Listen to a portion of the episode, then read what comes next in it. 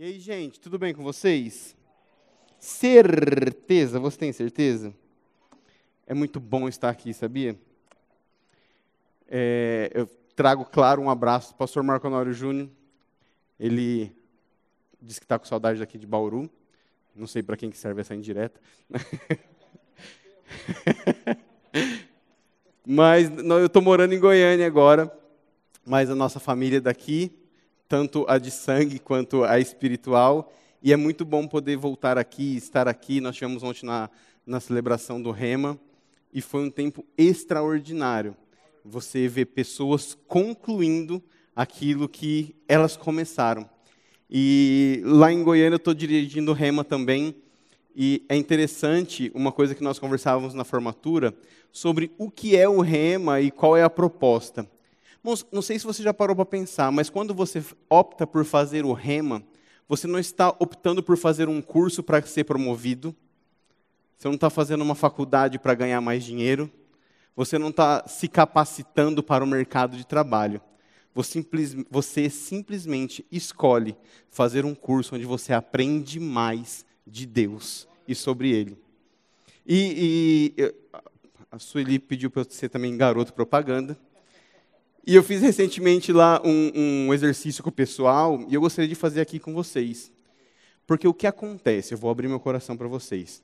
Às vezes, quando nós vamos falar do remo para as pessoas, as pessoas falam duas coisas básicas. A primeira é: eu vou orar. Alguém já ouviu isso? Pronto, então você vai fazer esse exercício comigo. Feche seus olhos.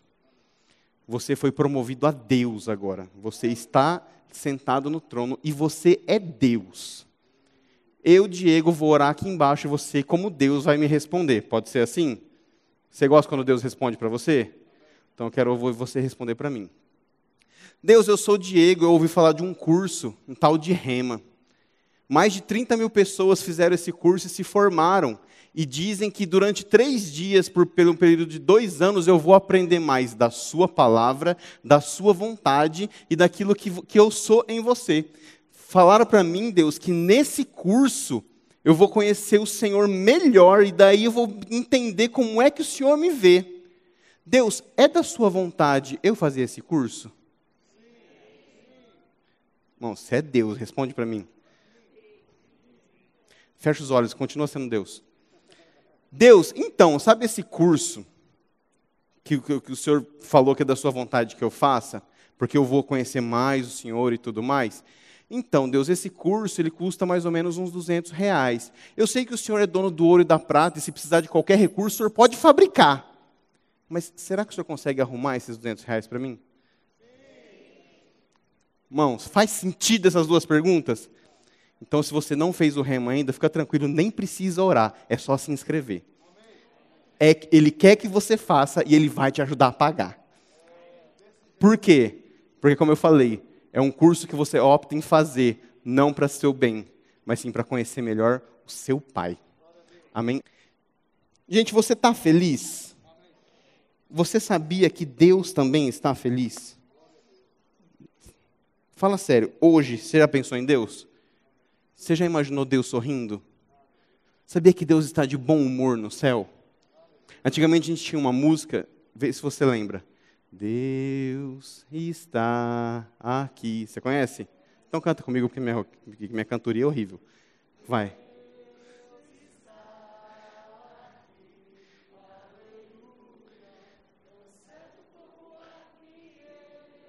Respiro, tão certo como a manhã que se levanta, tão certo como eu te faço. Irmãos, Deus está aqui. Se você fosse ter um encontro com o presidente da República, você ficaria nervoso?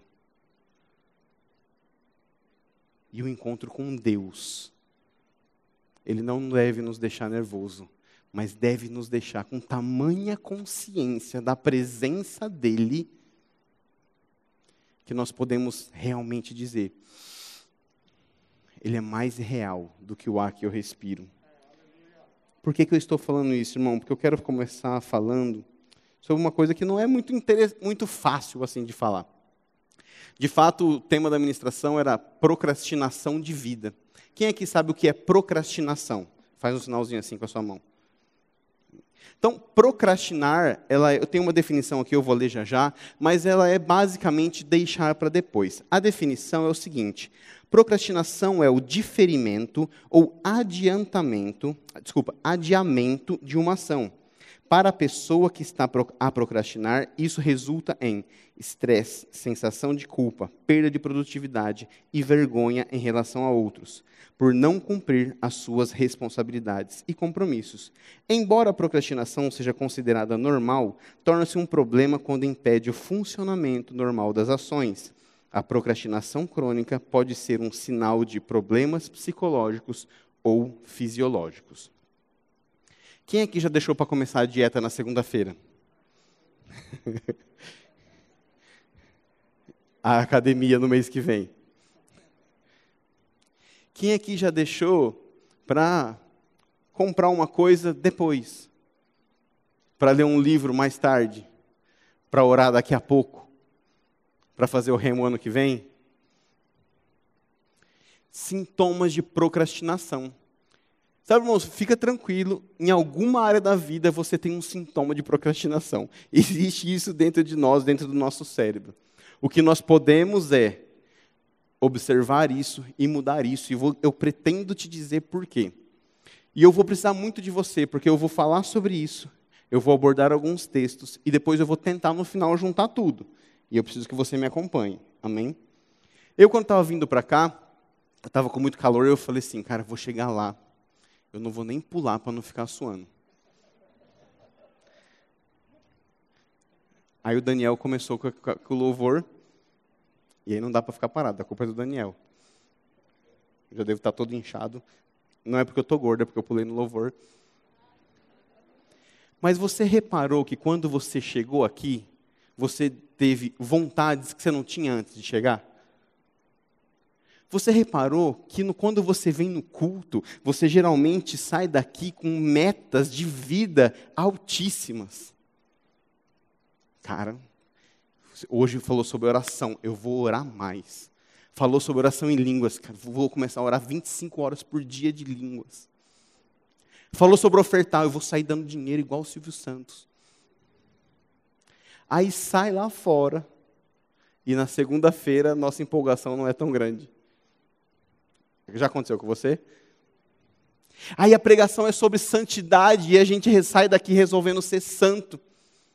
E aí, de repente, a gente pega e fala assim: Bom, já que eu vou ter que ser santo um dia, deixa eu pecar mais um pouquinho aqui. Amanhã eu dou um jeito. Aí vira o ano, e o que, que a gente faz? Vou ler a Bíblia toda. Aí, para ler a Bíblia toda, eu tenho que ler cinco capítulos por dia. Aí, no primeiro dia ficou corrido, você leu só três. Bom, amanhã eu compenso, leio sete. Aí, no dia seguinte, não deu tempo de ler sete, só li cinco. Tudo bem, amanhã eu leio sete de novo. E daqui a pouco, na hora que chega em números, todo o planejamento acaba. Já aconteceu com você? Procrastinação, deixar para depois o que eu preciso fazer agora. Sabe, irmãos, e o que eu quero falar é que o limite, existe um deadline, existe uma meta a ser cumprida que nos facilita. Então, por exemplo, no seu trabalho, quando você recebe uma meta, você até começa procrastinando, mas como você sabe que seu patrão vai pegar pesado com você, no último momento você corre e cumpre, é assim ou não é? Na faculdade é assim. Quem é que começa a fazer o trabalho assim que recebe. Não, tem que fazer um trabalho. Não, beleza, já vou começar para não deixar para trás. Não, a gente não faz isso. Aí o líder do seu departamento fala para você ler um livro e te dá dois meses. O livro tem 120 páginas. Bom, se você dividir 120 páginas por 60 dias, dá duas páginas por dia. Duas páginas por dia não dá nem 20 linhas. E se você dividir isso em palavras, não deve dar nem 200 palavras. Mas quando é que a gente lê o livro que o líder pediu? Na última semana, igual um desesperado, e aí não entende nada. Mas, como eu falei, existir uma meta, de certa forma, é uma bênção.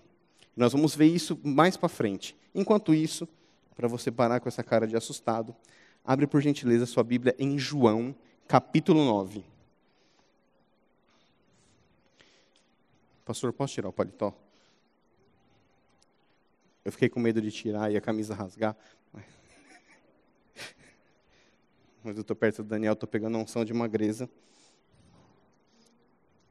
O pastor também está fininho. Você chegou lá em João 9? Versículo 9. Ao passar Jesus, ao passar, Jesus viu um cego de nascença. Seus discípulos lhe perguntaram: Mestre, quem pecou, este homem ou seus pais, para que ele nascesse cego? Disse Jesus: Nem ele nem seus pais pecaram, mas isto aconteceu para que a obra de Deus se manifestasse na vida dele. Em, em, aí Jesus disse: Amanhã eu vou curar esse cara. Está assim na sua Bíblia? Eu estou um pouco cansado hoje, deixa que amanhã cedo, a hora que eu estiver descansado, a primeira coisa que eu faço pela manhã é orar por ele, ele será curado. Foi assim?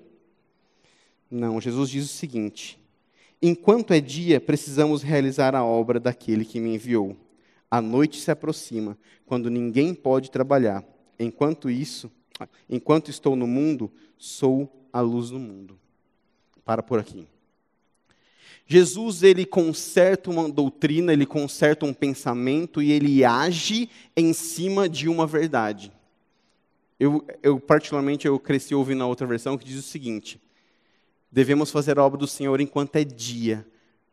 A noite vem quando ninguém pode trabalhar. Ou seja, tudo quanto nos vier à mão devemos fazer conforme as nossas forças. Jesus está dizendo o seguinte: existe uma obra a ser feita. Quando é que ela deve ser feita, Jesus? Na hora, agora. Existe uma vida que nós estamos vivendo e essa vida precisa ser vivida quando? Agora. Não dá, irmãos, para a gente colocar, é, pro, pro, projetar a nossa vida para depois. A vida acontece enquanto fazemos planos, não é essa frase clássica? Então, quando nós saímos da nossa casa para vir ao culto, não dá para esperar chegar ao culto para ter um relacionamento com Deus. Afinal de contas, quando a gente saiu de casa, ele já era bom e estava feliz. Não preciso esperar chegar ao culto e receber uma injeção de ânimo para decidir mudar minha vida. Deus é eterno e estava presente em tudo. Eu não preciso esperar ter vontade, eu não preciso esperar o médico mandar. Eu não preciso esperar ter a doença para crer. Eu posso crer antes. Eu posso viver o evangelho diário e nem precisar de milagre. Porque olha só que interessante. Tendo dito isso, cuspiu no chão, misturou terra com saliva e aplicou aos olhos do homem. Então lhe disse: Vá lavar-se no tanque de Siloé, que significa o enviado. O homem foi, lavou-se e voltou vendo. Seus vizinhos e os que anteriormente o tinham visto mendigando perguntaram: Não é esse mesmo homem que costumava ficar sentado mendigando? Olha que interessante, existem milhares de teorias do porquê Jesus cuspiu no chão e passou a, lava, a, a lama nos olhos.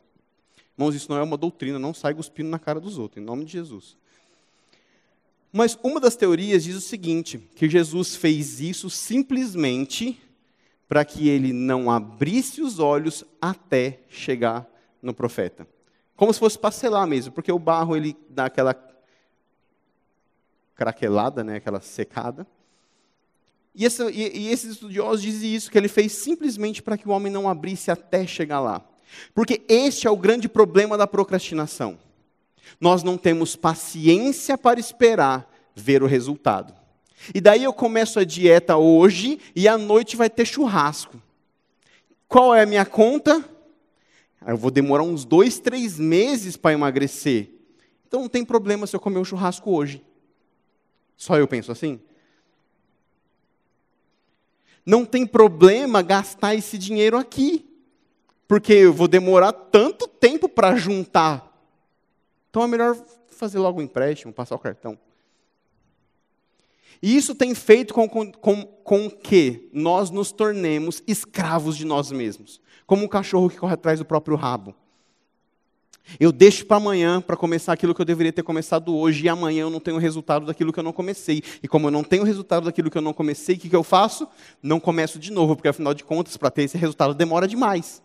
E na verdade, o resultado só não aconteceu porque eu não comecei. Então Jesus ele está dizendo o seguinte: você precisa fazer de pronto, na hora.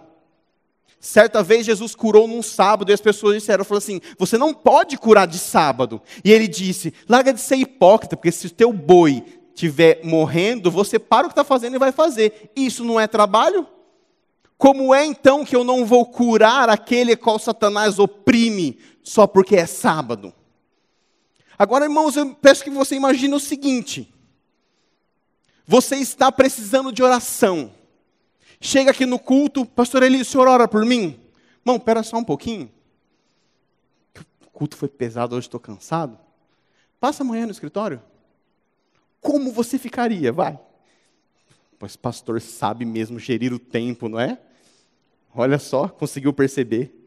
Não, irmão, você quer na hora. E agora vai a grande chacoalho do dia para você começar a me amar. Muitas vezes, nós somos estes que deixamos de orar pela mulher do caixa. Porque amanhã eu vou vir comprar aqui de novo e eu falo para ela ir na minha igreja. Sabe aquele parente que eu deveria ter chamado para fazer o rema? Eu falo depois. Aí acaba as inscrições, ah, o ano que vem ele vem na aula demonstrativa. Digo, que palavra é essa domingo de manhã? Irmão, calma que vai começar a melhorar. Mas antes eu vou piorar um pouquinho, tá? O problema é que, como a nossa vida não tem uma meta a ser cobrada diariamente, nós vamos empurrando tudo com a barriga. E aí somos, temos 20 anos de crente e não vivemos o Evangelho. E nós precisamos entender que existe uma expectativa em toda a criação para que eu e você viva uma vida de fé e evangelho. Agora, é qualquer tipo de fé? Abra sua Bíblia, por gentileza, em 2 Timóteo, capítulo 1.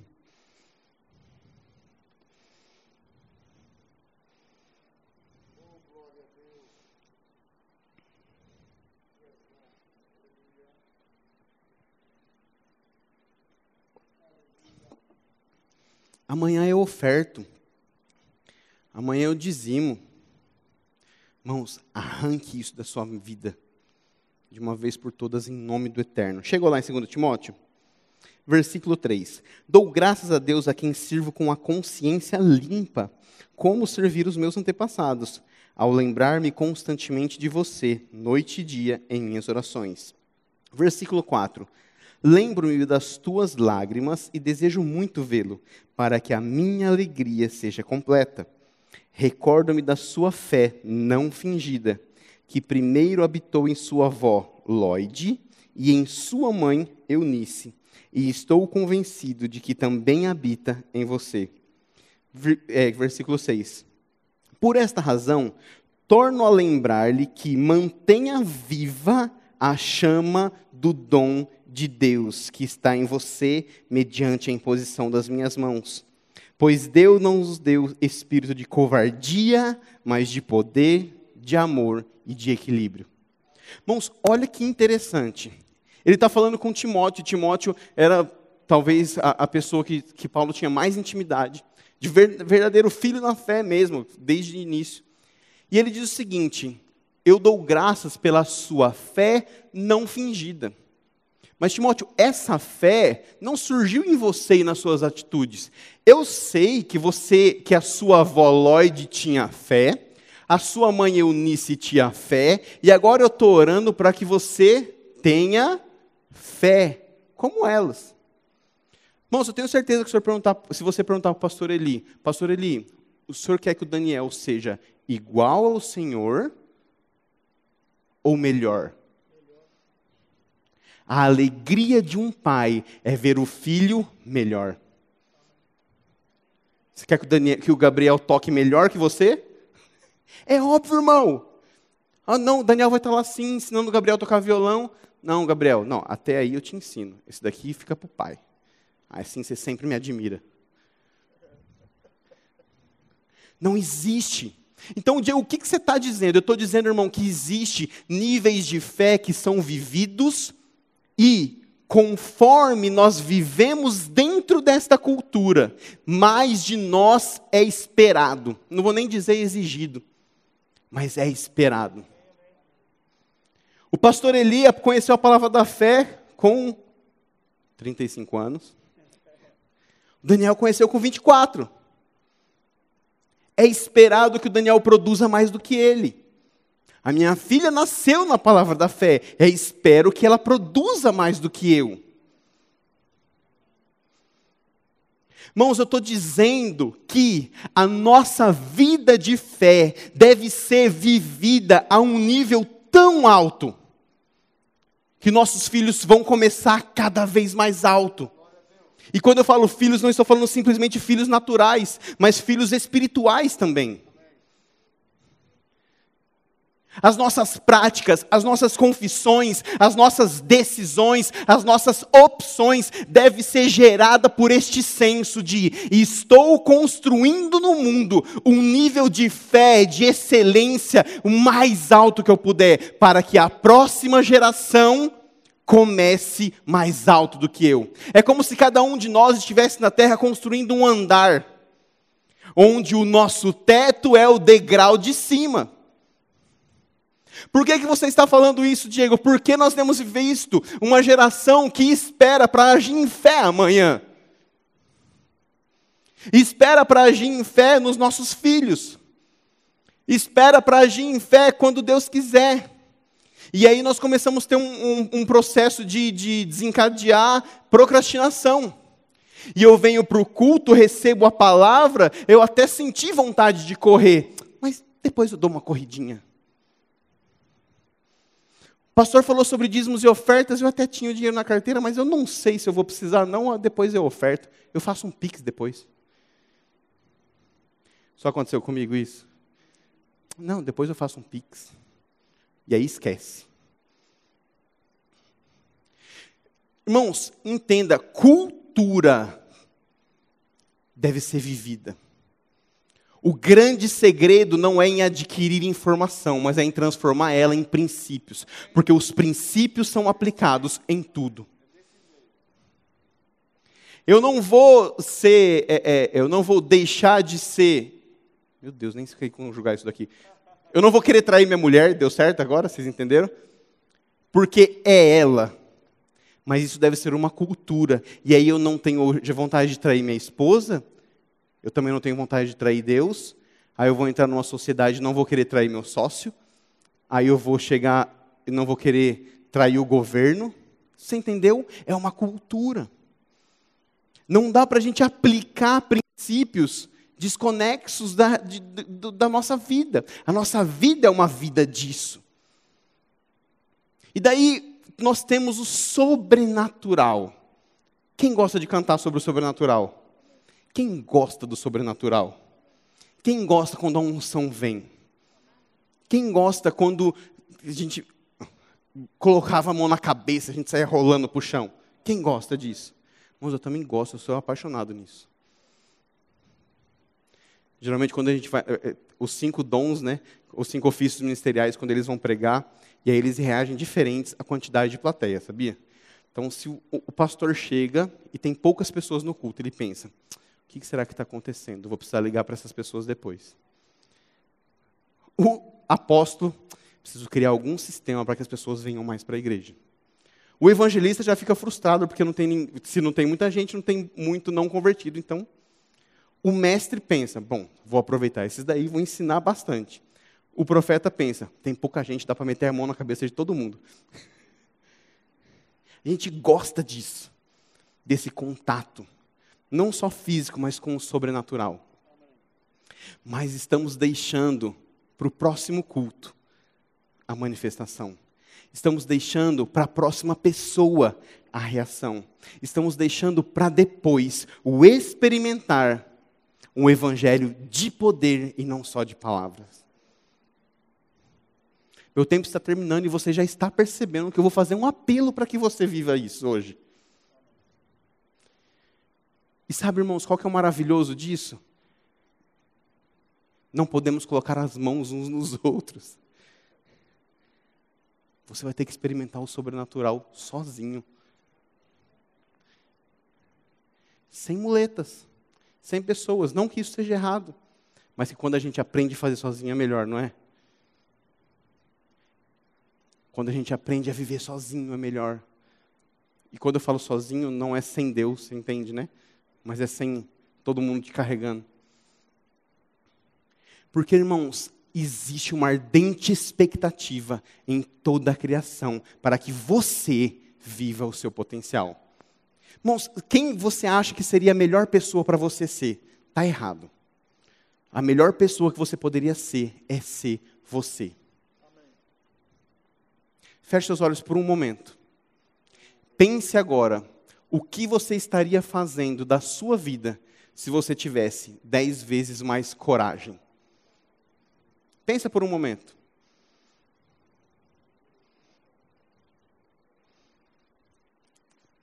Irmãos, na verdade a resposta não importa. Se você pensou que poderia estar fazendo alguma outra coisa do que aquilo que você faz, o medo te parou. O medo te freou. Você provavelmente vem aqui há tempos, então você já deve ter ouvido a história do bananão do Daniel. Já ouviram? Nunca? Você precisa falar mais. O Daniel fala assim: Mãos, porque eu decidi ser o melhor no que tudo que eu faço. Mãos, se fosse para eu ser um banana, eu seria o maior bananão. Você já viram ele falando isso? É uma consciência, é uma cultura. Se você for brincar de dois ou um com o Daniel, ele vai tentar ser o melhor. É, é mentira? Quem conhece? Só que o que acontece? Ele não quer ser mais um no espírito. Ele não quer ler a Bíblia mais uma vez. Ele não quer fazer mais uma oração. Você entende como isso pode ser contagiado? E por que, que você está falando deles? Porque, irmãos, vou te dizer, a notícia do dia, se eles estão aqui, é esperado de nós que comecemos a partir daqui. Porque a alegria do corpo pastoral é ver seus filhos melhores. Por que é que ele que se dedica a vida às pessoas? Porque nós sabemos que existe tanto potencial em vocês quanto houve em nós. O potencial não é nosso, ele é dado por Deus. O objetivo também não é nosso, ele foi dado por Deus. Os planos também não são nossos, foram dados por Deus.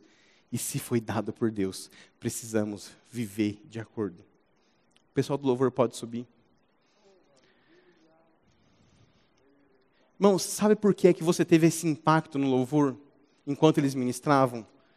Porque eles estavam fazendo aquilo que foram chamados para fazer. Você já percebeu como, desculpa. Você já percebeu como é bom ver as pessoas fazendo aquilo que foi chamado para fazer? Irmãos, o Rubens. Se você andar com o Rubens, você vai ver a encarnação da atenção aos detalhes. É o Rubens.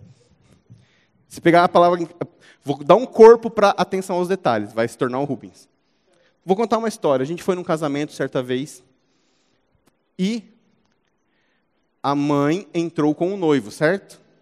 Certo. A hora que acabou o casamento, ninguém mais percebeu que a mãe não tinha como sair. Porque ela não tinha pai. Aí a única pessoa da terra que viu isso foi o Rubens. Ele levantou e desceu com a mulher. E ela desceu feliz da vida e não envergonhada por trás. Ele é assim. O que é que você foi chamado para fazer? Irmãos, o Herbert, Ana Flávia, até gritando deve ser afinado.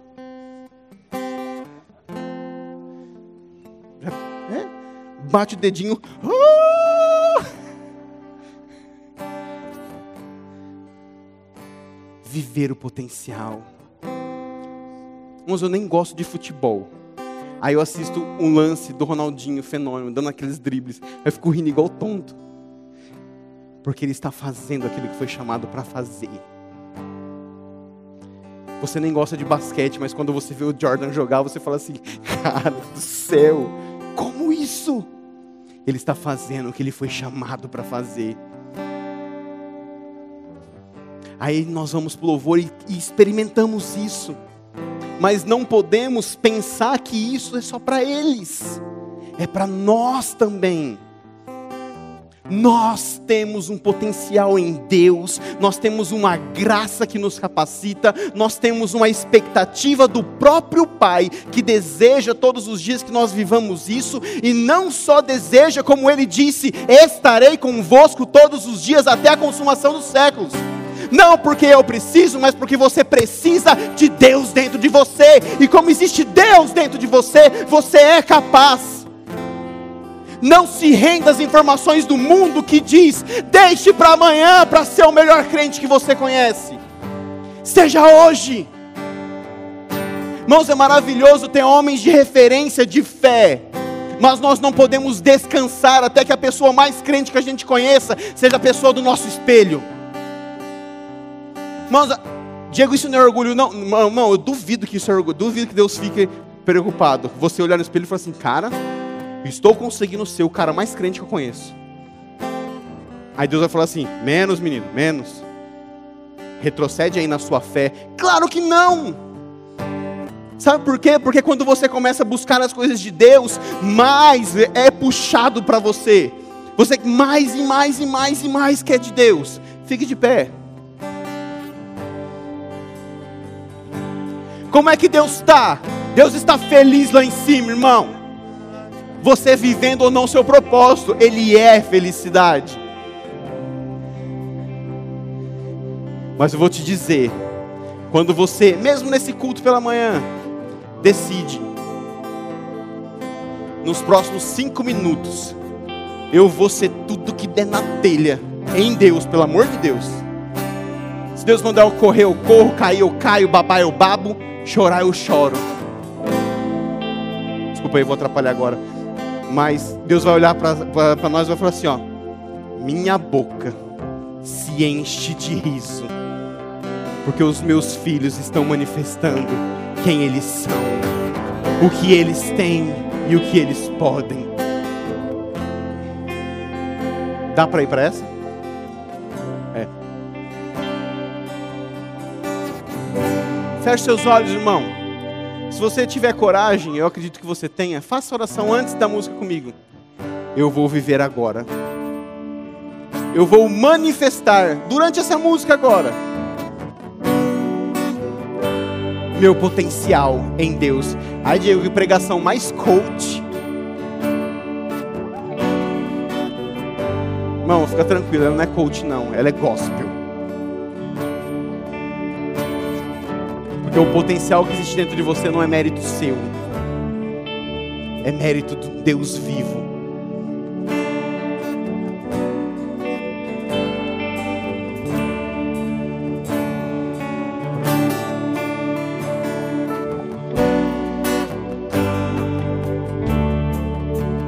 Já existe, irmãos, mensagem dentro de você suficiente para transformar a sua esfera de vida. Existe dentro de você palavra suficiente para transformar a sua família, o seu trabalho, a sua casa. Não se preocupe com o que as pessoas vão pensar, se preocupe com o que Deus vai pensar. Quando você manifesta Deus em você, a boca de Deus se enche de riso. O diabo vai para quarentena, porque ele não pode conviver com crentes vivendo o sobrenatural de Deus que já existe dentro de nós.